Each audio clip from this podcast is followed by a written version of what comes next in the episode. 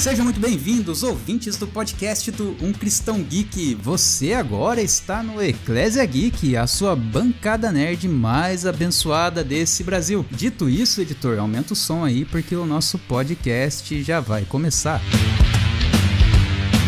Eu sou o Paladino e hoje a gente trouxe uma psicóloga aqui pro Lucas fazer a primeira sessão dele porque ele tava precisando. Era calúnia, hein? Aqui é o Eric do Cristianismo Geek. E bom, nem tudo aquilo que afirmam ser espiritual não é. Eu sou o Lucas e não se esqueça que uma vida vale o mundo inteiro. E aí pessoal, sou Snow, Cristoverso, muito feliz de estar aqui com meus irmãos e é bom termos uma psicóloga conosco hoje, já que como vocês sabem, nós somos muito desajustados. É verdade. É, graças a Deus a gente tem alguém aqui que veio trazer um pouco de profissionalismo pro meio desse podcast de tanta desinformação, né? Oi pessoal, eu sou Brenda Vanini, eu sou psicóloga, já foi falado, né? Sou de Santana, Bahia. Tô muito feliz em estar aqui, né? Espero contribuir da melhor forma possível que a gente possa conversar bastante sobre mental, fé. Lembrando que depressão não é falta de Deus. Acho importante a gente já começar frisando isso. Mas é isso, é uma honra pra mim estar aqui com vocês. Legal pra gente também, né? Agradeço tu tá querendo participar e eu acho que é importante mesmo a gente conversar sobre isso, porque agora que você falou que depressão não é falta de Deus, os criantaiada já deve estar rasgando tudo a roupa ouvindo a gente, né? Então vamos começar logo esse podcast aí. E trazendo uma sinopse rápida aqui do assunto que a gente vai falar hoje. Discutir fé e questões emocionais é fundamental para promover o bem-estar integral de um indivíduo, já que esses temas muitas vezes se entrelaçam de maneiras profundas e oferecem abordagens complementares para enfrentar os desafios da vida. A fé proporciona um suporte emocional significativo. Acreditar em algo maior pode oferecer consolo e esperança em momentos difíceis. No entanto, a fé não exclui a importância da busca por apoio emocional, bem como a compreensão dos próprios sentimentos e autoconhecimento sobre suas limitações. Ao combinar a força da fé com práticas de autocuidado baseadas em evidências, as pessoas podem criar suporte abrangente para seu bem-estar em diversas áreas. Ao reconhecer a importância de cada um desses elementos, podemos atribuir o valor devido na busca pela integração de um profissional da área que pode nos ajudar a resolver esse dilema. No podcast de hoje, vamos conversar um pouquinho sobre como a fé e a terapia podem ajudar você. Aliás, preciso entrar em contato com os três terapeutas que eu tô fazendo consulta porque eles começaram a fazer terapia depois? E, Brenda, deixa eu fazer uma pergunta para ti, aproveitando que tem alguém aqui que realmente conhece o assunto, né? É, qual que, quando você, enquanto psicóloga, se viu em relação à, à fé cristã, qual que foi o maior desafio, né, de conciliar esses dois mundos? Porque teve uma, a gente fez uma gravação um tempo atrás com uma outra psicóloga e um outro rapaz que faz parte da equipe perguntou para ela assim, poxa, é porque ela também é cristã e é psicóloga. Dele assim, cara, mas e como é que você na hora que vai fazer o atendimento, como é que se diferencia, né? Como é que não deixa uma coisa passar por cima da outra? Qual que é o equilíbrio? Certo, boa pergunta. Eu penso que existe desde a graduação já essa necessidade de a gente entender e são suportes, são sons diferentes, né? Uma psicoterapia, ela não pode ser igual a um aconselhamento pastoral, por exemplo. Porque o pastor, ele vai ele vai estar tá ali sendo um suporte baseado na fé cristã. Ele vai tirar conselhos, dicas baseados na Bíblia, sabe? E o psicólogo, é a psicologia é uma ciência. A gente não pode esquecer disso e nem desvalorizar a psicologia como ciência. Ela é uma ciência e a gente precisa caminhar, trilhar esse, esse caminho mesmo, de dialogar dessa perspectiva. O que, que a ciência fala sobre isso? O que, é que os estudos falam sobre isso? O que, que a gente encontra, né, cientificamente sobre os problemas dessa pessoa? Existe uma ética, existe um código de ética de psicologia. A gente faz um juramento, né, como qualquer profissão, você faz um juramento, então eu preciso seguir o compromisso social com as pessoas. Eu não posso falar apenas daquilo que eu acredito quando Brenda cristã, sabe? Eu preciso falar a partir do que eu estudei. Eu passei, afinal de contas, eu passei cinco anos na graduação para isso, pra conhecer, para estudar, para saber de onde tirar aquelas informações. A gente não sai sabendo tudo da graduação, mas a gente sabe, a gente sai com noções e sabendo onde buscar aquelas informações. Então é, é basicamente isso. E eu penso que é, ser um profissional prometido com a sua área que sabe o seu lugar, sabe a diferença entre as duas coisas, também é algo que honra a Deus. Afinal, a gente vive, quer comais, quer bebais, em tudo que a gente faz, a gente precisa ter essa visão, né? De honrar ao nosso Senhor. Então, ser um bom profissional que honra com a sua profissão, que se compromete, que segue a profissão de uma forma comprometida, também faz parte. Pelo menos eu vejo assim. Então, assim, mais ou menos pra aí. É assim que eu tento pautar minha, minha conduta, né? De entender o, o entender o, o outro, saber que a terapia não é sobre mim, sabe? Não é o meu momento ali. Eu não tô lá como paciente, eu tô lá pra ser ferramenta e colaborar com aquela pessoa. Então não é sobre o que eu acho só, é sobre o que ela tá vivendo. É muito também de uma questão de escuta. A gente aprende muito, né? De se colocar no lugar do outro, começa por aí, de eu saber escutar ele. Eu tive lá no início da minha, né, do estágio e tal, eu tive essa experiência. Atender uma pessoa de um universo totalmente diferente do meu e eu ficava como estudante ainda inexperiente querendo encaixotar ela no que eu acreditava que era correto. A terapia só foi começar a andar quando eu parei com isso e comecei a entender quem era que estava na minha frente, quais eram as necessidades dessa pessoa. Aí o vínculo foi se formando de uma forma mais tranquila, ele foi confiando mais em mim, porque ele viu que eu estava ali disposta a entendê-lo. Brenda, qual que é a sua na escola, mas qual que é o seu método? É TCC, é freudiana? Qual, qual linha? Qual linha você segue? Eu utilizo a abordagem da psicologia sistêmica, que eu, eu gosto muito, que a sistêmica traz uma perspectiva relacional. Como assim? A gente entende que o quanto que as relações que afetam, positivo ou negativamente, no nosso desenvolvimento, na construção da nossa identidade, no adoecimento, na, na saúde também. A sistêmica ela tem um olhar abrangente sobre, sobre os fenômenos. Ela é muito parecida com a, com a TCC em alguns aspectos, mas ela tem esse, esse, outro, esse outro foco. As abordagens, elas são, elas dialogam entre si, sabe? Às vezes um teórico de uma e de outra falam até a mesma coisa, só que com focos diferentes, até porque o ser humano é muito complexo pra gente pegar uma, uma teoria só e, e tentar explicar tudo. É difícil o, o, esse negócio, tipo, conciliar um pouco da. da eu, imagino, eu não sou psicólogo, né? Mas eu, eu sou administrador e às vezes eu converso com, com pessoas na, na igreja e, e tem esse, esse movimento, pelo menos nas igrejas de cunho mais neopentecostal. Eu não sei como é que são igrejas tradicionais, mas essas que têm um cunho mais. É, é, esse mais espiritual, assim, tende a espiritualizar muita coisa e é na hora que, que,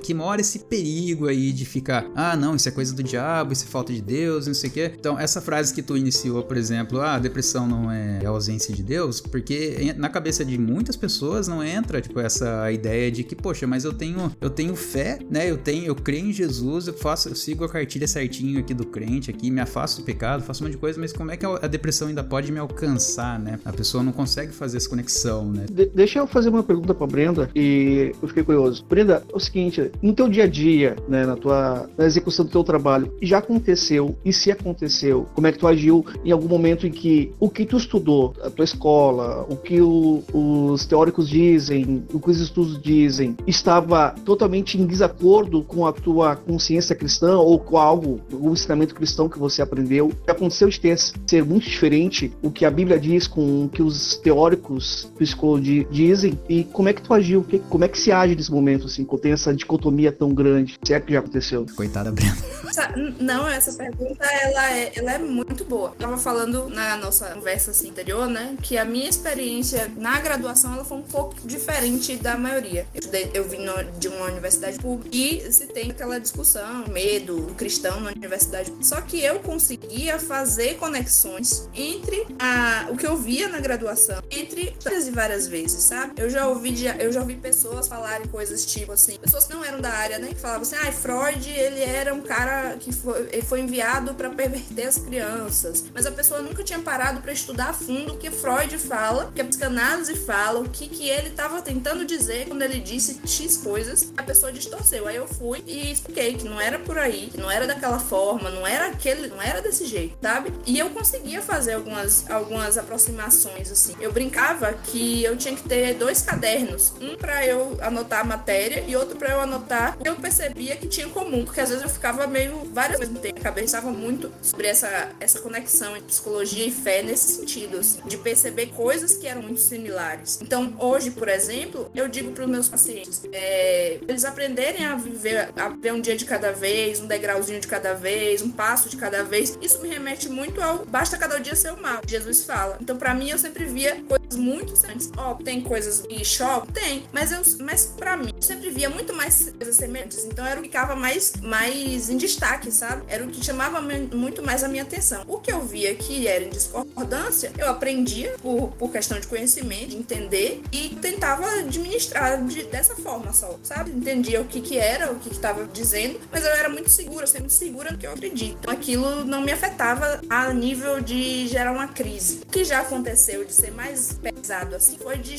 de ter casos, né, eu não posso falar muito disso, mas assim, é, de ter casos onde coisas que as pessoas, aquelas pessoas traziam vinham diretamente de encontro com o que eu pensava. Mas aí é o que eu falei, é um exercício de pensar o seguinte, eu tô aqui para ajudar essa pessoa e eu preciso entender, tenho vários pacientes, né, que é, fogem da minha bolha cristã. Eu sempre trabalho com eles nessa perspectiva de eu entender que eu preciso ajudar eles, eu preciso olhar eles através deles, sabe? Olhar a história, entender quem são aquelas pessoas, quais são as dores delas e não se eu se essa pessoa é, tem um diálogo que não é bíblico ou que é bíblico, enfim. Eu tento trabalhar nessa perspectiva. Até cristãos, eu tenho pacientes que até são cristãos e têm pensamentos diferentes do meu bem, né? Pra gente não pensar que só dá, só dá errado quando é de, de religiões diferentes ou coisas assim. Não. não e, tem... e, deve ser mais difícil quando é cristão, né? Exatamente. Tem pacientes que são cristãos e que têm opiniões políticas diferentes, mas não entra, não é o caso, sabe? Não entra em debate Sim. na terapia porque o lugar não é esse. O lugar da terapia é um lugar de respeito, não julgamento. Então, tem que trabalhar como pessoa, estão ali precisando de ajuda naquele ponto específico. Viu, Snow? A gente não vai te julgar aqui. Não, e assim, eu acho também muito que essa questão da gente, quando a gente começa estudar, né, algo que às vezes confronta o que a gente crê, e não só estudar, mas quando a gente assiste, né, que é muito que a gente lida, assiste, joga, lê, enfim, né, a gente sempre tem que pensar naquilo que tá lá em primeiro do quinto capítulo, né, do primeiro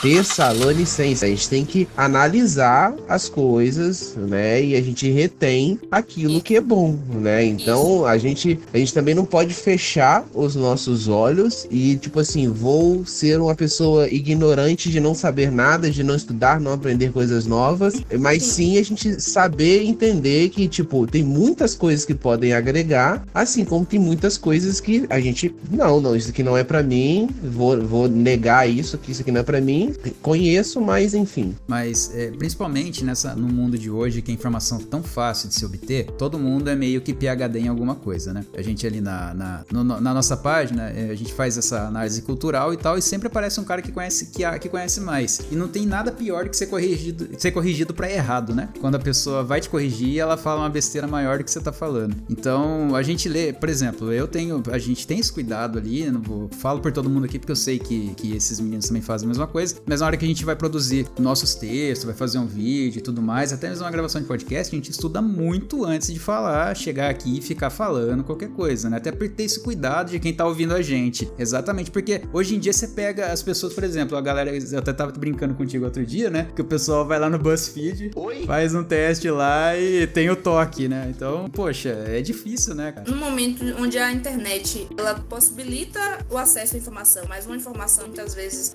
sem qualidade, é importante esse compromisso. Sobre, continuando sobre a pergunta dele, dessa questão de conflito, né? Eu, eu tava pensando, eu, me veio na minha, me veio à mente vários pacientes meus. E vocês falaram de estudar, eu fiquei pensando o seguinte, a gente, como cristão, às vezes tem um pouco, um pouco de preguiça, parece, de se expor a um conteúdo diferente. Um medo também. Parece que se eu estudar sobre é, qualquer outra religião, eu vou ser roubada e a minha fé, então a minha base é frágil. Na minha base, minha fé cristã, ela é muito frágil. Qualquer coisa, ela não, ela não, é, não é firmada sobre a rocha, porque então qualquer coisa derruba. Musiquinha lá, né? Pelo menos da, da casa na areia. Então, assim, é, eu sempre tentei ter uma curiosidade e de aprender com os meus pacientes também, por mais diferentes que eles sejam. Já me falaram assim, ah, porque tu não atende só cristãos? Falei, não quero, porque é muito fácil ficar na minha bolha. Eu atendo pessoas cristãs, mas eu quero também atender pessoas de outras religiões, de outros contextos, porque eu não quero ficar presa só nisso. Eu quero poder oferecer, me fazer crescer, isso vai me fazer crescer como pessoa, como profissional. Eu brinco que a psicologia me ajudou até a ser uma cristã melhor, sabe? No sentido de ter um interesse genuíno e um olhar cuidadoso pelas pessoas, independente do que elas têm, do que elas pensam, que elas acreditam. Saber ouvir de fato, escutar de fato, isso me ajuda muito. Então eu acho que isso é uma coisa importante. Porque se eu chego de perto de alguém que é ateu, por exemplo, é, ou que é de alguma outra religião, eu já chego com aquela postura de eu sou a certa e é o errado, eu vou tá perdendo pessoa, o diálogo, é, eu vou perder de aprender com a vida daquela pessoa, porque eu acho que eu não preciso aprender, eu só posso ensinar, eu posso aprender também. Já teve pacientes minhas de falarem assim, sabendo que eu sou cristã, falar, e não serem da mesma religião, falarem, eu posso falar da minha religião aqui? claro. Me, aí eu disse a ela, mas me ensine, porque não é a minha vivência. Você vai ter que me dizer nos mínimos detalhes coisas que talvez seriam óbvias, né? Eu, eu vou ter que fazer pergunta, porque eu não sei, mas você falar à né? E principalmente do como a fé dela tá ajudando ela. Isso, eu trabalho muito com isso. Então ela falava assim: ah, porque eu fui em tal lugar e a líder desse, do local me disse isso. Eu falei, pois é, eu também tô lhe dizendo a mesma coisa. Deixa eu adicionar alguma coisa à tua fala. No meu dia a dia, na lida com as pessoas, eu sinto, não sei se vocês sentem a mesma coisa, mas acredito que sim. Eu sinto muita facilidade em comunicar-me e ouvir pessoas que não são cristãs, ateus até, às vezes mais do que pessoas cristãs. Por quê? Uh, muitas vezes há um, uma pseudo-religiosidade e santidade que cria um muro intransponível, cara. Tu quer assim, tu quer tu, tu vai conversar com um cristão que pensa um pouquinho diferente de ti, já cria uma barreira. Tu quer falar, sei lá, sobre antigamente uh, eram nas igrejas pentecostais havia, por exemplo, a, a, a ideia de que a TV era imagem da besta, tá? Não sei se vocês lembram disso. Cara, se pá, cara, pra me falar com minha avó sobre isso era impossível. Minha avó convertida numa igreja tradicional, era eu era um herege para ela. Você tava assistindo Dragon Ball? Estão me ouvindo, seres do planeta Terra? Só, só assistindo Dragon Ball. Na hora que também passava, todo mundo gritando: Satã, Satã, Satã.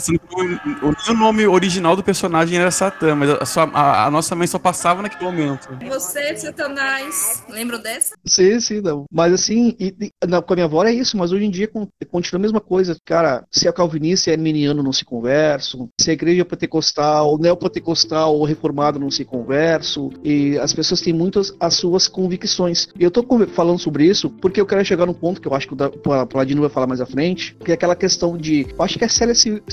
C.S. Lewis fala algo parecido, se não for a frase dele, que é a seguinte: que há dois grandes problemas: espiritualizar tudo ou não espiritualizar nada, né? E as pessoas acabam caindo nesse, nesses extremos. Daí eu me lembro de um pastor famoso hoje em dia, não vou citar o nome por uma questão ética, mas que ele lançou um curso, é bem caro o curso, inclusive, defendendo, é, defendendo que toda doença psicológica não é psicológica, é pecado. E para curar-se, essas doenças só basta se converter e se arrepender. Daí eu fico pensando, poxa, eu fico pensando, poxa, eu sou um pai atípico, meu filho é autista. Ou meu filho tá pagando pelos meus pecados, a Bíblia diz que os filhos não pagariam pelos pecados dos pais. E o meu filho não tem pecado para isso, meu filho tem três anos, então a, a, conta não fecha. E, bom, não vou dar mais, não vou me estender mais, porque eu tenho certeza que pode falar algo sobre isso e também quero dar espaço.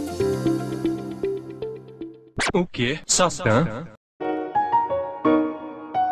Eu tenho um exemplo, né, dentro de casa, muito, muito perto mesmo. A minha irmã, por exemplo, é, ela até, tipo, se alguém for lá na página do Cristianismo Geek ver muito no início, a Tamara, ela gravava muito rios junto comigo, né? Geral, na verdade, quem ficava na responsabilidade dos, dos reels era tudo ela, porque a Tamara sempre foi uma pessoa muito pra frente, muito, assim, alegre, muito desconversada, não tinha vergonha de nada. Então, ela sempre, eu sempre, ela me ajudava muito no perfil. E depois ela sumiu, né? E essa sumida tem os porquês dessa sumida, sabe? Ela, ela foi, sempre foi uma pessoa, tipo, cara, mas deve ter lido a Bíblia não sei quantas mil vezes. Ela era líder de jovens. Ela tinha, assim, buscava muito, muito a Deus. E, o que, que eu quero dizer? Ela era uma pessoa muito conectada, assim, com, com as coisas da igreja, com Deus. Ela buscava, né, cada vez mais a, a presença e assim por diante. Mas, dito cujo, todavia, ela teve um problema, né, no ambiente de trabalho dela e que ela se sentiu muito pressionada na época. Ela escutou muitas coisas da, da, da diretoria, do, do chefe, né, os donos, e aquilo destruiu a minha irmã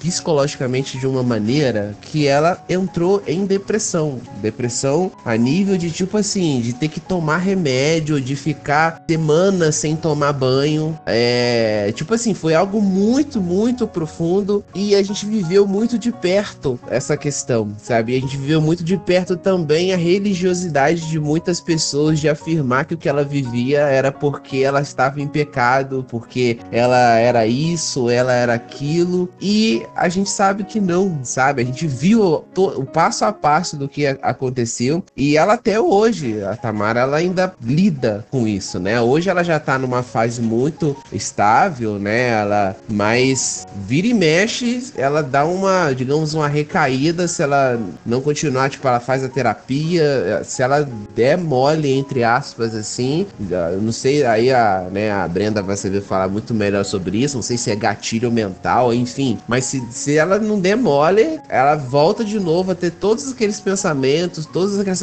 tanto que ela depois de, sei lá, de dois anos que ela não tinha crise nem nada, do nada ela começou também a ter crise de novo, aí ficou uns três dias sem tomar banho de novo, não queria falar com ninguém, parecia que entrava numa caverna e não, não se abria, e quando se abria só conseguia se abrir com a gente falando, chorando, chorando, chorando, chorando, e é isso, sabe? Então é, é eu tenho uma experiência muito, muito forte assim dentro de casa mesmo, com essa questão de, de psicológica, das pessoas da igreja, às vezes não conseguir interpretar muito bem o que está acontecendo e apontar o dedo e afirmar coisas. Eu acho que é questão do afirmar, que eu acho que, é, que quando você afirma, você está querendo dizer muita certeza sobre aquilo. Então, afirmar uma coisa que não é bem aquilo, sabe? É uma situação muito difícil e tem muitas variáveis, né? Tem a questão do trabalho, você falou, tem muita coisa assim. E acho que a gente deve falar disso também, mas assim, quão importante é a rede de apoio e como a igreja deveria ser essa rede de apoio e o que faz às vezes é não ser, a gente passa a ser âncora, ficar botando a pessoa mais para baixo ainda. É, em vez de ficar de ajudar a pessoa sair daquilo, afunda mais. Não deveria, a gente poderia ser rede de apoio para as pessoas. Percebo que existe, isso não é só meio cristão, mas socialmente falando, a gente tem uma falta de educação emocional muito grande.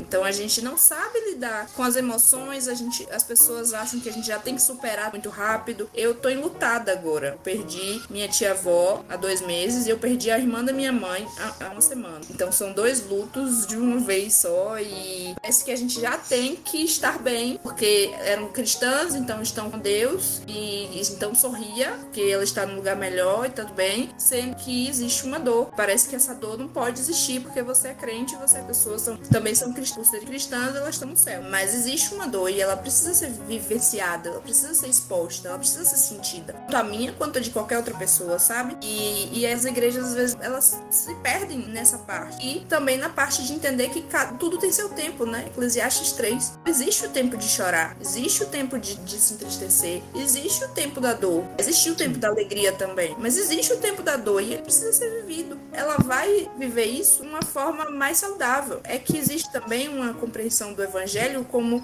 ah, com Jesus a sua vitória. Isso também prejudica, porque a pessoa parece que a vida com Deus, a vida cristã, ela é só bênção, só coisas maravilhosas e que então você não pode ter tristezas. Mas aí a gente tem salmos e mais salmos recheados de por que está batida minha alma, ó, minha, uma angústia, sabe? A gente tem toda, toda essa coisa de as emoções aparecendo ali para Jesus. O menor versículo da Bíblia é Jesus chorou. E eu acho que isso diz muita coisa. Ele chorou, inclusive, no momento de luto. Então, se ele chorou, eu acho que eu também posso. Enfim, só que a gente esquece essas coisas. Né? Esquece que as emoções fazem parte da vida e que não nos foi prometido uma vida sem aflições. Ao contrário, elas existem. A gente pode ter bom ânimo, mas elas vão existir. Sabrina, eu tava. Falou do seu luto, né? Da, dos seus parentes. Eu tive empatia por você quando você falou, porque aconteceu algo muito parecido comigo. O pessoal sabe aqui, faz pouco tempo, um aninho por aí, mas para uhum. mim parece que foi ontem. Eu perdi meu pai de uma maneira inesperada, de um infarto fulminante.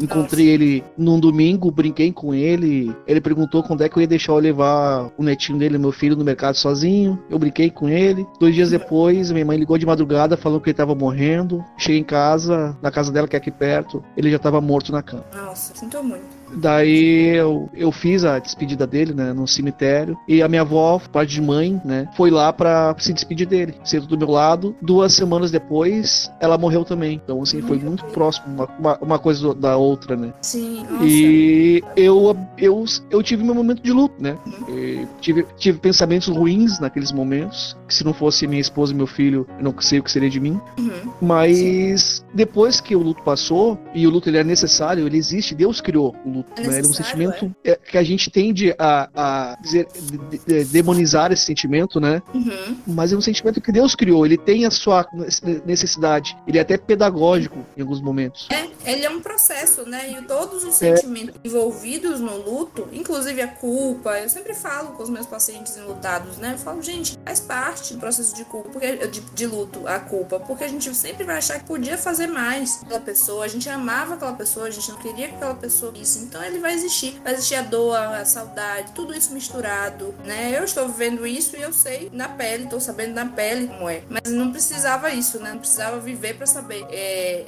é, a gente tem essa autorização. E eu acho que isso atrapalha muito essa questão da, né, do cristão que parece que nada me abala, porque eu sou crente, nada pega em mim, eu sou protegida, mil cairão de um lado, não sei quantos mil do outro, e eu não vou ser atingido e tal. E a gente leva isso de uma forma como se eu não pudesse ter um problema, um transtorno mental, uma tristeza. Não precisa nem chegar no transtorno, uma tristeza, eu não posso. E isso só adoece mais. Eu, eu descobri muitos anos depois que eu não vivi um luto que eu devia ter vivido. É, eu, quando era adolescente, né? Aquela coisa, primeiro amor, com 13 anos, né? Conhece a menina, aquela coisa. Enfim, a gente era muito novo, né? Muito cedo para namorar, aquelas coisas, né? Mas é, ela era uma, era uma menina que sempre ficava, tipo, no meu sentimento. Tipo, o tempo passava e eu sempre lembrava dela. Só que chegou uma época que a gente se distanciou, assim, de é, geograficamente, né? Porque aí eu é, passei um concurso, fui morar em outro lugar, né? E eu lembro que ela sofreu um acidente de carro, ficou em coma e morreu. Eu lembro que na época, eu. Como eu tava muito na correria das atividades, né? Eu, tipo, nem raciocinei tanto, né? E, e uma coisa assim que eu demorei muito a perceber, mas todos os meus tentativas de relacionamento, né? Nunca davam certo. Tipo, eu interessava pela menina lá, engrenava, esfriava. E isso acontecia várias vezes. Inclusive, teve uma vez que eu fui até pro Maranhão pra, pra, pra encontrar com a menina lá e conhecer a família, tipo, essas loucuras, né, que a gente faz quando é jovem. O que é jovem, porque ano que vem eu faço 30 já, gente. Mas, voltando ao assunto, né, que não é, não é esse, né, falar sobre velhice, né, eu, eu lembro que é, eu tava numa roda de amigos, né, de, de, amigos que a gente também tinha um outro projeto cristão também, e a gente é, tinha uma brincadeira que a gente fazia, tipo, perguntas, é, perguntas íntimas, assim, pra gente se conhecer, né, e aí me, me desafiaram a falar sobre a minha vida amorosa, né, que não é essas grandes coisas, né, e eu contando né, os testemunhos, né, que as coisas não fluíam, não davam certo, contei a história dessa menina que morreu, e aí teve uma, uma, uma das nossas amigas lá falou assim, Lucas, será que você ainda não tá ligado emocionalmente essa menina? Por isso que as coisas não estão dando certo? Aí eu fiquei umas duas semanas assim pensando, e eu já tratava com, já conversava com um psicólogo, né, sobre diversos assuntos, sobre várias coisas, inclusive eu procurei ela porque teve um último término, uma última tentativa que a menina não deu certo, então foi por causa dessa parte amorosa que eu fui buscar uma psicóloga também. E eu falei, não, vou levar para ela. E aí a gente.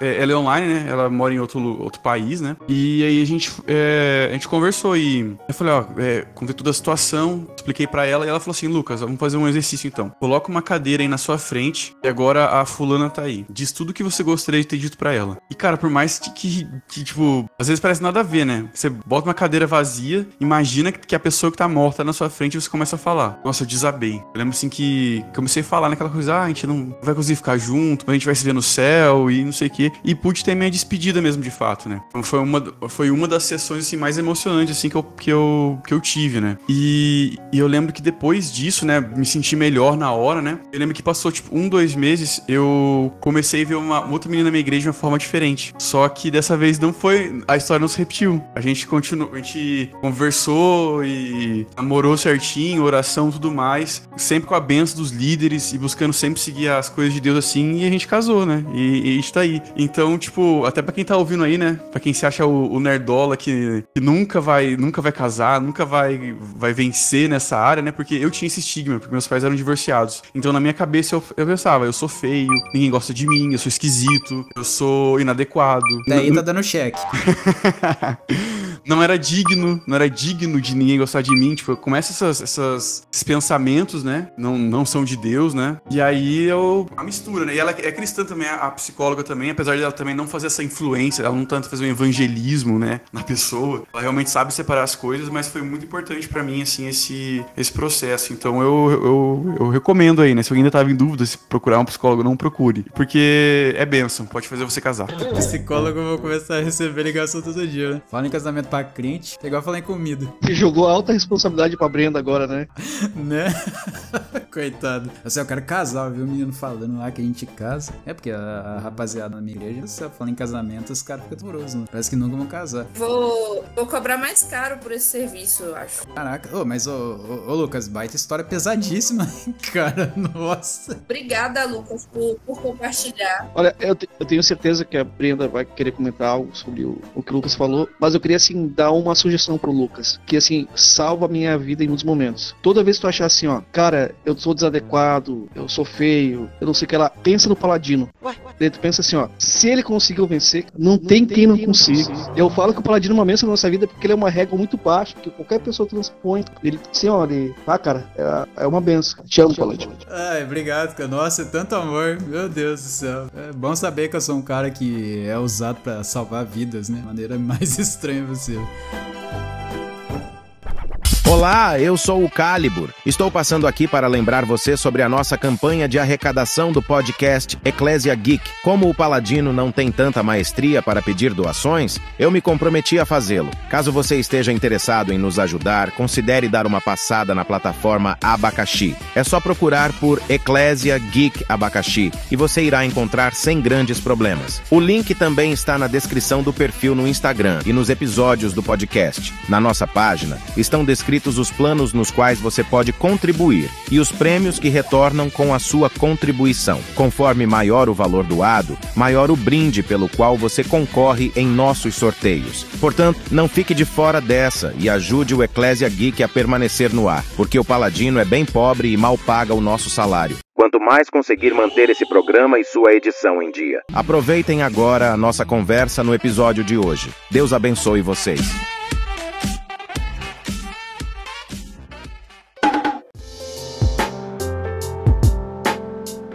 Cara, sobre esse negócio, tipo, vocês estavam falando agora, Lucas abriu o coração dele aí, mas é, eu acho que isso cai direito, até se encaixa com o que eu quero trazer aqui, que é como é que a gente faz, né, pra criar essa resiliência, porque é fácil, né? Eu acho que o, o, o cristão, ele, eu não vou dizer que o cristão é um cara que tem mais desafio que os outros, mas a gente tem um desafio, pode dizer que tem um ponto a mais na hora do desafio, porque a gente crê no Deus Todo-Poderoso dos céus e da terra, né? Então, a partir do momento que você é, atribui a, a divindade essa onipotência de fazer tudo, como é que a gente lida com o não, né? Porque eu acho que é aí que entra o problema que deve acometer a galera na hora de passar por algum tipo de esses tipos de problemas emocionais, que é orar e achar que Deus não tá fazendo nada, quando na verdade ele assiste, ele até diz não às vezes, né? Tipo, é, é difícil falar pela boca de Deus porque a gente, ele, a gente trata muito como se ele nunca dissesse não, mas eu mesmo já levei vários não de Deus na vida. Por exemplo, eu tô passando um processo profissional que eu, lá vai eu contar pela enésima vez, mas eu larguei o emprego onde eu era chefe, ganhava um salário muito alto e para virar entregador de pizza, isso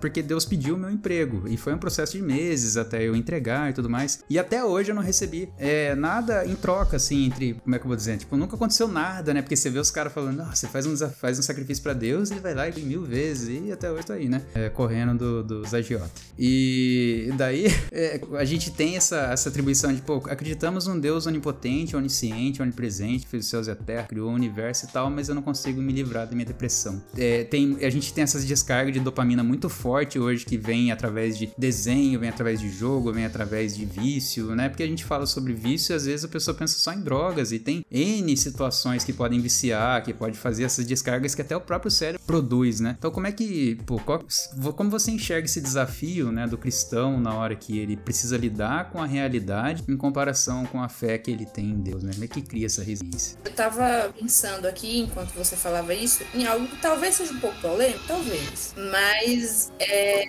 é uma provocação, na verdade, né? Assim, da gente pensar o seguinte, às vezes a gente pensa, põe na conta de Deus, mas o quanto de problemas e de dificuldades a gente tem por conta da nossa própria religiosidade, de uma leitura mal, mal feita do que a Bíblia fala, de uma imposição de regras. Vamos, po- vamos colocar assim: filhos de pastor, por exemplo. Pastor é visto muitas vezes como como aquele grande homem de Deus infalível. Então o próprio pastor já, já tem uma coisa assim, que ele cuida de todo mundo, mas quem cuida? Você, você tem o hábito de perguntar pro pastor como é que ele tá, se ele tá bem, de saúde, sabe?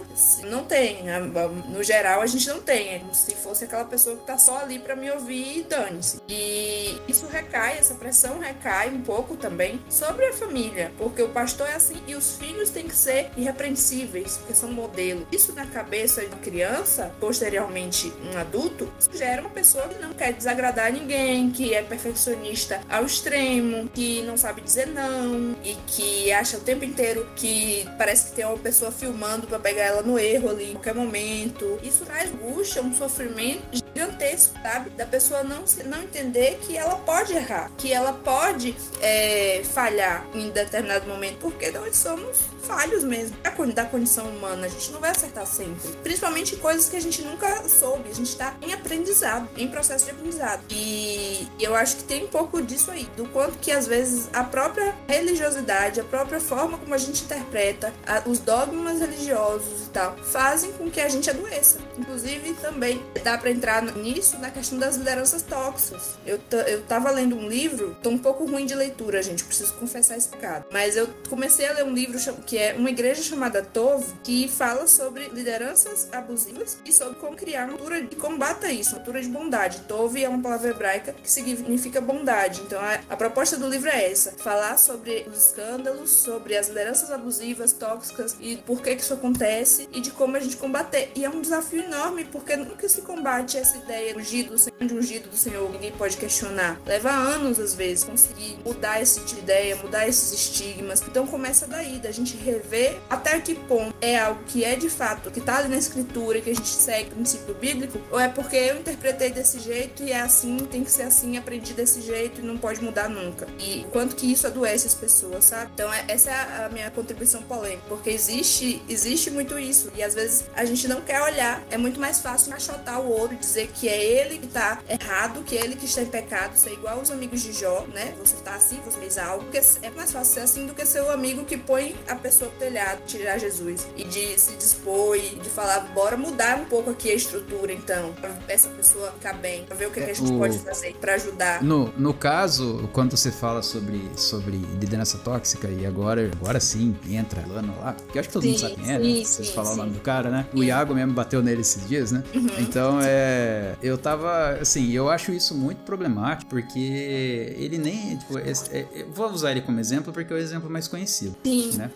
Mas, é, por exemplo, e ele não é um cara que é tão espiritual quanto. Porque você espera que essas posturas venham de pessoas que são mega espirituais, né? Que também uhum. têm, as suas, têm os seus problemas, né? Mas aí você pega um cara que deveria ser um pouco mais racional, entre aspas, porque não é, não é de cunho tão, tão espirituoso assim, mas mostra a religiosidade que tem ali no meio dessa má interpretação bíblica, né? Que é atribuir pecado em tudo aquilo que a gente não consegue reconhecer. Às vezes falha o desvio humano mesmo, assim, né? Sim. Então, é, tipo, essa, esse movimento, claro que agora eu percebo, é, ainda pode estar tá se iniciando, pode ser muito é, muita bondade da nossa parte estar tá encarando. Poxa, eu tô vendo que a igreja começa a perceber que esse assunto de saúde mental não é só porque as pessoas estão mais é, sensíveis hoje em dia, né? Também tem, tem o problema da, dessa aculturação da, de, de tentar transformar pessoas em seres mais fracos, talvez, né? Você vê que, ah, tipo, a gente pode olhar para nossa dor, mas é, se eu não tenho, daí eu posso estar cometendo um ato de heresia aqui de, de, de, textos de psicologia, mas se eu não me engano, alguém desses psicólogos famosos fala que se olhar muito pra dor também, ela acaba olhando de volta, isso pode consumir a pessoa, né? Então você precisa ter esse equilíbrio, né? Na hora de olhar para sua dor e não se sentir, não se deixar também ser escravo dela, mas não deixar de reconhecer o peso que ela tem na hora do no, momento do seu amadurecimento, né? Porque também passar pelo sofrimento é um ato de, de amadurecimento. Quando a gente deixa de ser criança e vai para adolescência, você sofre coisas que você não sofria antes quando você vira ah. adulto, você começa a encarar a, re a realidade de uma maneira diferente. Então, é, quando a gente pega esses líderes, né, que estão na ponta, que são os caras que deveriam apoiar a gente para seguir determinado caminho, para reconhecer que é necessário que exista essa aliança entre o estudo científico com aquilo que a gente professa enquanto fé, você vê que existe esse embate de querer espiritualizar, até mesmo no, quando a pessoa não é tão espiritual, né? Então, poxa, eu fico muito preocupado mesmo. Até, até na, da nossa parte aqui, que na hora que a gente vai produzir um texto, vai fazer um vídeo, qualquer coisa, com medo de induzir as pessoas a tomarem caminhos errados. Porque assim, é, por mais que a gente não queira, a, a pessoa acaba interpretando o que a gente fala da maneira dela, né? Então, se, se, não, houver, se não houver o cuidado né, de querer passar o máximo possível a informação mais correta, mais lisa possível para que a pessoa, mesmo que ela consiga deturpar, ela tem que fazer com muito esforço, né? Uhum. Já é difícil. Imagina quando você chega e trata o assunto de maneira tão irreverente, né? Ainda mais um assunto desse tipo. Então, eu acho que fica, fica aqui para quem tá ouvindo a gente que na hora que você ouvir uma, uma crítica quanto a buscar é, profissionais que vão ouvir as suas emoções, você não tá sendo fraco, você não tá deixando de, de, de ter Deus na sua vida, tipo, de não, reconhecer Deus como líder máximo da sua vida, como cuidador mesmo, só porque você está dando, é, tipo, seus problemas para outra pessoa de ajudar a se ajustar, porque se autoconhecer também é um ato de maturidade, né? Claro, e a psicologia, lembrar, ela nunca se propôs a estar tá no lugar de uma religião, qualquer que seja. Nunca houve essa proposta, sabe? A proposta da psicologia é ser ferramenta mesmo, de bem-estar, de promoção de saúde, não de substituir. A ciência hoje já reconhece, isso me remete um pouco à conversa, à pergunta do início desse diálogo, né? Que a ciência, ela já reconhece a importância da religião, da espiritualidade, melhor dizendo, e ainda os cristãos têm dificuldade de reconhecer a importância da psicologia. E talvez é, o meu pastor chegou na, na, chegou à frente e ele falou que ele decidiu começar a fazer academia, porque ele percebeu que estava precisando se cuidar e fazer fisioterapia, enfim. E as pessoas falaram: "Ah, que bacana, que legal, muito bom". E aí eu fiquei pensando, se ele dissesse que resolveu fazer terapia, todas iam aplaudir, provavelmente só eu, porque existe, mas é, é cuidado com a saúde tal, sabe? Se eu, enquanto psicólogo, preciso me cuidar, preciso fazer, por que que um pastor que também tá nesse lugar de escuta, de receber as cargas dos outros, não pode? Que tem os próprios problemas, as próprias dores, por que não? Eles cuidaram bem. Então é, é, é, muito importante essa noção mesmo. Eu acho que uma, uma, coisa que a gente acaba. A gente, eu falo os cristãos em geral, né? Às vezes quando a gente tá lendo a Bíblia, parece que a gente só enxerga o espiritual. E, e lá tem vários exemplos, né? A gente vê Elias, né? Que, que teve aquela, aquela competição dos deuses, né? Que ele orou e veio fogo. E aí depois, por causa de uma frase que. que de Jezabel que mandaram entregar para ele, nem, ele não ouviu nem propriamente da boca dela, ele fugiu, né? Com medo. Davi mesmo, né? Ficou angustiado, uhum. né? Até, até citou o texto. Uma coisa que eu acho legal, é, eu ainda não vi todos os episódios, na verdade, vi quase nada do The Chosen. É, e o que eu acho legal é, é, que ele apresenta um. Ele apresenta um, um, Jesus assim, tipo, humano. Tipo, tinha um episódio lá que ele tava brincando lá de jogar a bolinha um pro outro. E às vezes a gente esquece que, tipo, Jesus, né, ele veio, ele, ele foi criança, quando ele tinha 9, 10 anos, né? Ele, sim, falava com Deus, estudava a Bíblia, mas ele brincava. Só que eu acho que às vezes a gente esquece dessa parte humana das, da, das pessoas e das, das situações. E, e, quando a gente lê a Bíblia, é, muitas, muitas vezes a gente faz isso. A gente só analisa o espiritual e esquece que a gente é formado de muitas outras coisas. Ah, com certeza. Isso é um problema, essa leitura espiritualizada, não só de Jesus, quanto dos outros grandes homens de Deus. Então você citou aí é, Elias, Davi. A gente tem, tem Abraão, tem Jacó, tem Moisés, que se descontrolou e bateu na hora errada, né? Enfim.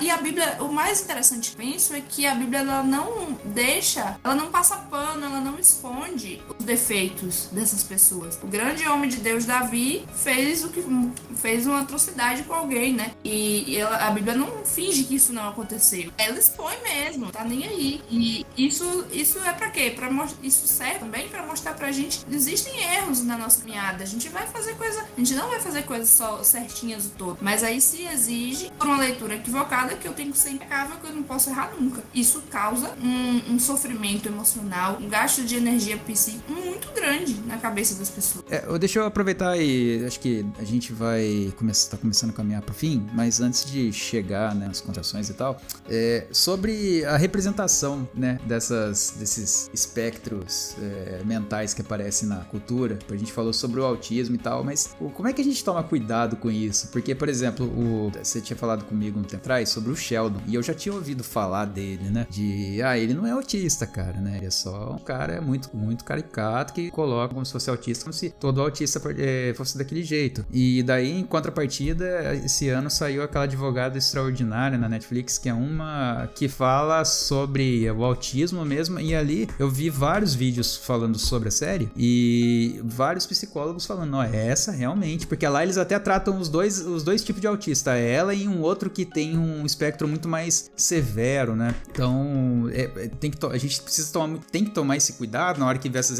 Não tô falando só do autismo aqui. O autismo é o em voga, né? Por exemplo, alguém que sofre depressão, né? A gente vê o processo de recuperação da pessoa por depressão. É, aquilo que é apresentado em tela, geralmente tá perto, né? Porque às vezes a pessoa vê um.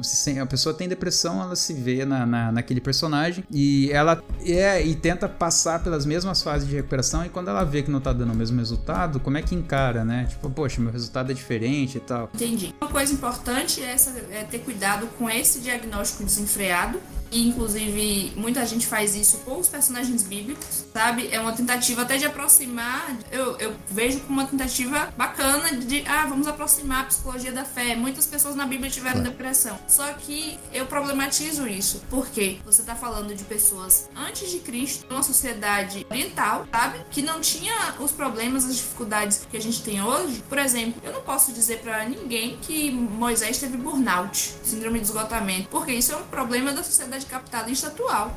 Moisés não viveu isso. O que ele viveu foi que ele estava realmente sobrecarregado. Mas nem toda sobrecarga é síndrome de burnout. Porque às vezes a gente faz isso, né? Pega uma, a parte pelo todo. Ah, eu tô triste, então eu tenho depressão. Eu tô com ansiedade, eu sou, eu tenho uh, o transtorno de ansiedade. Só que são sentimentos normais. A gente transforma em, em, em doença aquilo que é sentimento e que a gente precisa lidar. Eu posso ficar ansiosa antes de uma coisa, assim, uma viagem, prova, uma entrevista de emprego, com uma situação de risco. Devo, porque ansiedade é feita para isso, para preparar a gente para um perigo. Ficar triste por causa de uma, uma situação, muito normal, sabe? E, é, e, a gente quer transformar tudo em doença e não pode. Então esse é um, um primeiro fator que eu chamo sem atenção quando o TDAH hoje que está muito é, em destaque, transtorno de personalidade narcisista, o pessoal nem sabe o que é direito, já sai falando.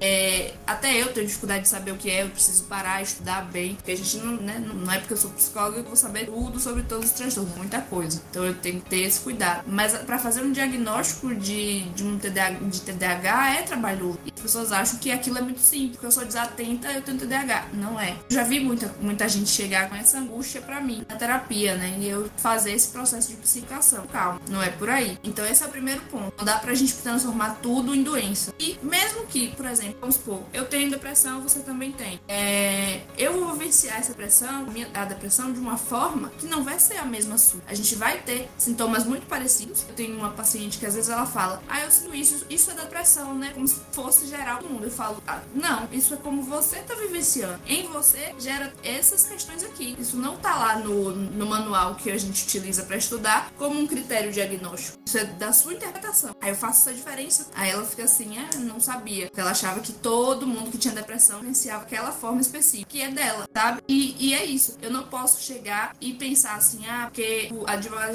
Extraordinária, ou The Good Dog, ou O Menino do, do Atypical, que é uma outra série também. Essas, só conheço, dos três eu só conheço o Shauda, que é da Good Dog. Achar que eu vou ser, que se eu, se eu tiver um filho autista, ele vai ser igual ao Shauda, sabe? Porque eu, até porque é o espectro autista. Então existem níveis, existem diversas coisas que, que vão diferenciar. Às vezes a criança não foi estimulada. Eu conheço, por exemplo, pessoas com síndrome de Down e são completamente diferentes. Então uma conversa, interage sem problema nenhum, a outra se retrai mais. Por que isso? Porque essa foi extremamente estimulada a interagir, a estudar. A outra foi tratada como alguém inferior a inteira. Então não foi estimulada. As pessoas achavam que ela não ia aprender, porque era diferente. Então ela tem uma postura, são pessoas com posturas diferentes, sabe? E isso vai dessa, dessa ignorância de falta de conhecimento que às vezes tem. Então a gente tem que pensar o seguinte: existe sim o que está lá nos critérios diagnósticos, que é comum a todo mundo, dos sintomas, mas existe o como eu vou interpretar isso diante da minha história, porque eu não sou só uma receptora de sintomas. Eu sou um ser humano. Então eu vou viver, é, vou viver aquilo de formas muito diferentes. Porque a gente falou bastante também, é totalmente diferente. Uns choram, outros não choram, um chora depois, outros não. Tá? Então, assim, como eu vou vivenciar o luto é muito particular. Eu não posso encaixotar, pensar, medir o luto de alguém pela quantidade de lágrimas que ela derramou no velório, sei lá. Não, não tem como fazer isso. Cada um vai vivenciar de uma forma. Então, esse, eu acho que esse é o caminho. A gente entender que existe uma particularidade do ser humano ali. Eu não sou só uma pessoa que tem. Eu, eu às vezes brinco assim, eu não sou só um transtorno que tem uma pessoa. Ao contrário, é uma pessoa que pode ter um transtorno e que talvez nem tenha, seja só a estratégia que ela utiliza ou as emoções que são normais. É, eu sou uma pessoa que tem vários transtornos.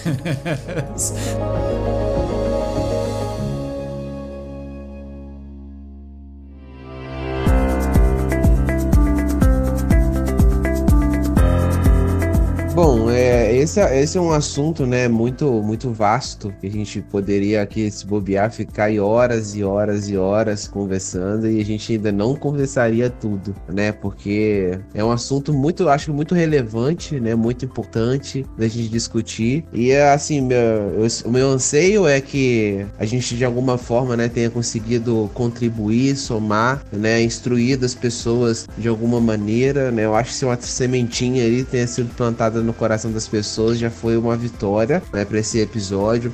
Eu acho que uma coisa que eu queria muito, muito falar, é para finalizar assim, algo que eu creio muito, é que às vezes essa questão de espiritualizar as coisas, eu acho isso muito, muito complexo, né? E quando o assunto é essa, as pessoas que afirmam, né, ah, quem tem depressão, não existe, de- depressão não é doença, né? Depressão é, é demônio na vida da pessoa. Isso é um, um argumento, né, que a gente vê muitas pessoas falando. Eu acredito, né, eu enxergo da seguinte forma, que, né, o, assim, muitas, muitas vezes a, a nossa fraqueza é utilizada muito assim para poder exponenciar alguma coisa. Então, assim, como muitas pessoas vivem um problema, sei na, na área sexual, com a pornografia, outros vivem com a área da droga, e o inimigo utiliza isso aí para poder afundar a pessoa às vezes, né, como um gatilho. Então eu, eu enxergo que às vezes talvez um problema, né, uma, que a pessoa tá vivendo, né, deixa ela fragilizada e sim pode talvez aí aproveitar vamos dar um empurrãozinho aqui para deixar a pessoa mais afundada. Agora querer af- afirmar que, nossa, você tem depressão é porque você tá com o demônio, isso daí é totalmente é, descabido. E é, é isso, gente. É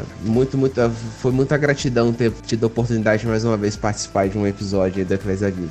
Bom, gente, então só é, reiterando o que eu falei antes, é, se você vê necessidade, né, procure ajuda, né, você não tá sozinho, né, não precisa passar por isso sozinho, então realmente procure, né, alguém de confiança, é, procure um profissional também, se possível, né, e muito cuidado também, porque às vezes com o Google, né, às vezes as pessoas muito se automedicam, né, às vezes as pessoas colocam sintomas de doenças físicas e aparece lá coisas horríveis, então hoje parece que, parece que o pessoal gosta de, tem que, ah não, ou tem que pesquisar que eu não tô bem, eu devo ter toque, devo ter TDAH, tipo, parece que a gente fica caçando o problema. É, Existem pessoas específicas aqui com estudo, com vários testes, não é só meia hora de conversa vai dizer que você tem isso, tem aquilo. É, então procure isso. É, e não se esqueça que você não é, né, o que você pensa de de você. Você é o que Deus diz de você. Você é uma pessoa amada, você é um filho de Deus, né? Você pode estar passando um problema difícil, mas Deus vai te tirar desse buraco. E vai, e se for preciso, vai usar assim pastores ou psicólogos ou pessoas abençoadas aí pra te ajudar. Não se esqueça, uma vida vale o mundo inteiro. Pegando o gancho do que o Eric falou, é importante que você saiba. Se você está passando por um processo que te levou a algum, ao fundo do poço, né? Isso pode ser espiritual, pode, né? O diabo existe, os anjos existem, Deus existe, mas também pode ser algo patológico, pode ser uma doença, ou pode ser um pouco dos dois, né? Pode ser uma tendência patológica junto com algo espiritual, mas indiferente disso. Entenda agora, pegando o gancho do Lucas, você é amado. Você só sente essas coisas porque um dia Deus, na eternidade, desejou compartilhar o amor que ele compartilhava com o Filho, com o Espírito, com alguém mais, que não fosse ele mesmo. E para isso, ele teve te- que capacitar esse ser com coisas que eram dele mesmo, próprio dele, o amor, a capacidade de sentir, a capacidade de se expressar, chorar, enfim. Se você sente isso, é porque você está vivo e porque Deus te ama. E se você está vivo, enquanto há vida,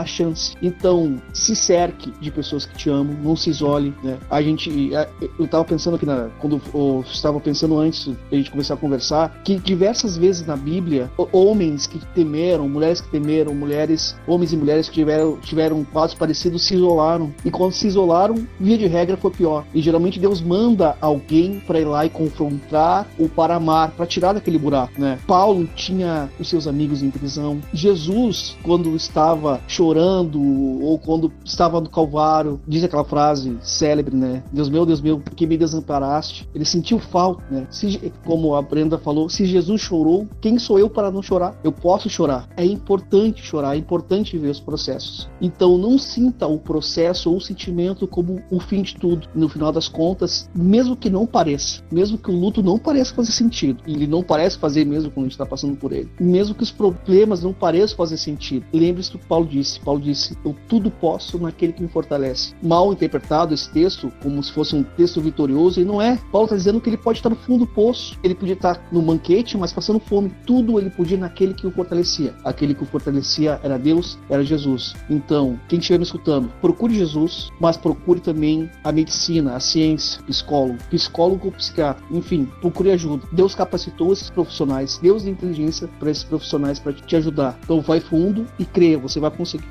Muito bom. Eu tava procurando um versículo aqui para eu ler, só para encerrar, né? Só que eu sou péssima de referências e eu não encontrei. Mas ele tá em Mateus. E eu me lembro que tem bem assim, que tem algo parecido assim, que Jesus ele curava é, paralíticos, loucos, endemoniados, algo nesse sentido. E eu fiquei pensando sobre esse versículo em algum momento que a Bíblia ela faz uma separação entre questões espirituais nesse versículo, questões físicas e questões emocionais. Quantas vezes a gente pega e coloca questões emocionais e questões é, mentais como se fosse uma coisa só, como se fosse uma questão só, sabe? Então a Bíblia traz essa lista, ela mostra essa classificação. Então a gente precisa também entender que existe. Nós não somos só seres espirituais, nós não somos só corpo, nós não somos só emoções, é tudo junto misturado. E as, e as coisas vão afetar a gente nessas áreas. É os problemas, as dores, as dificuldades. E não faz mal mesmo buscar. Se você buscar um psicólogo, um psiquiatra, não quer dizer que você tem não quer dizer que você vai deixar de ser cristã, uma cristã. Não quer dizer que você tem que parar de ler a Bíblia, de frequentar os estudos, de fazer a pastoral. Não, você pode fazer tudo isso, sabe? Existe também o preconceito de, ah, eu não sou louco, não vou buscar terapia, não vou buscar o psiquiatra. Nós somos profissionais de saúde para seres humanos. Então esse, esse é um precisa acabar também, essa ideia é médico de dor, sabe? Não é isso, é, é, a nossa ideia é buscar qualidade de vida, emoção de saúde. Então se você tem, sente precisa, não tenha medo. Esse é o meu recado. Se você conhece pessoas passando dificuldade, por ajudar elas com uma empática, sem medo, tentar entender a dor dessa pessoa, já querer dar uma, posso falar, uma orientação baseada na sua forma de ver. Agora no Centro Amarelo, a gente tenta ajudar e fala assim: ah, vou disponibilizar meu direct para você falar comigo, para você desabafar. Isso é perigo, isso é irresponsável, porque para mim, enquanto profissional de saúde, já é de uma carga pesadíssima lidar com casos assim. Quem estudou sobre isso não sabe fazer. Se seu amigo, sua amiga, se alguém, você tá precisando, tá com ideação suicida, precisa botar o dedo pra ela e dizer que ela vai pro inferno, assim, porque a pessoa já, tem, já tá tão mal que isso daí você só vai piorar. Se você não sabe fazer, pelo menos tenta ajudar ela no sentido de orientar a busca profissional de saúde, que é quem é capacitado. Não tem nada de errado a gente buscar esse tipo de ajuda. É, nós somos instrumentos, né? Eu costumo me ver assim, um instrumento de Deus para ajudar as pessoas. Não, não, tem problema nenhum. E é isso, eu tô muito feliz de ter participado. Espero que tenha sido tão bom para vocês o momento foi para mim. Vamos aí, né? Se para uma outra habilidade. Se alguém quiser me seguir no Instagram, embora meu Instagram esteja um pouquinho abandonado, mas eu tô lá. Se alguém quiser me seguir no Instagram, arroba Brenda Vanin tá? Podem mandar mensagem, dúvidas, enfim. Acho que é isso. Eu vou deixar o teu, teu Instagram na, na descrição do, do, episódio e tal. Então, cara, Brenda, né? Agradeço muito tu ter recebe, é, aceitado o nosso convite, né? Se a Thaís estiver escutando esse episódio, Thaís, muito obrigado pela indicação, foi muito bacana. Beijo, Thaís. Ela entrou em todas as piadas que a gente fez.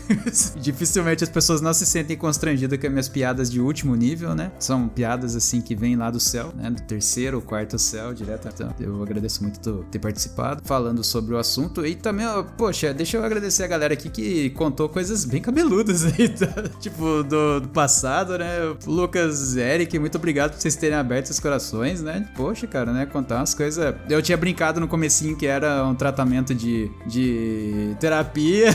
Mas eu contei também, estamos todo mundo aqui nessa grande terapia de grupo. É, eu não tenho, infelizmente, não tenho nenhum trauma, mas a não ser ter perdido o emprego, mas, poxa, né? Tipo, não, não nem, nem cabe, né? Então, poxa, agradeço agradeço vocês terem compartilhado. Ah, lá vem. O Paladino não tem um trauma, ele é o trauma. Encarnação do trauma.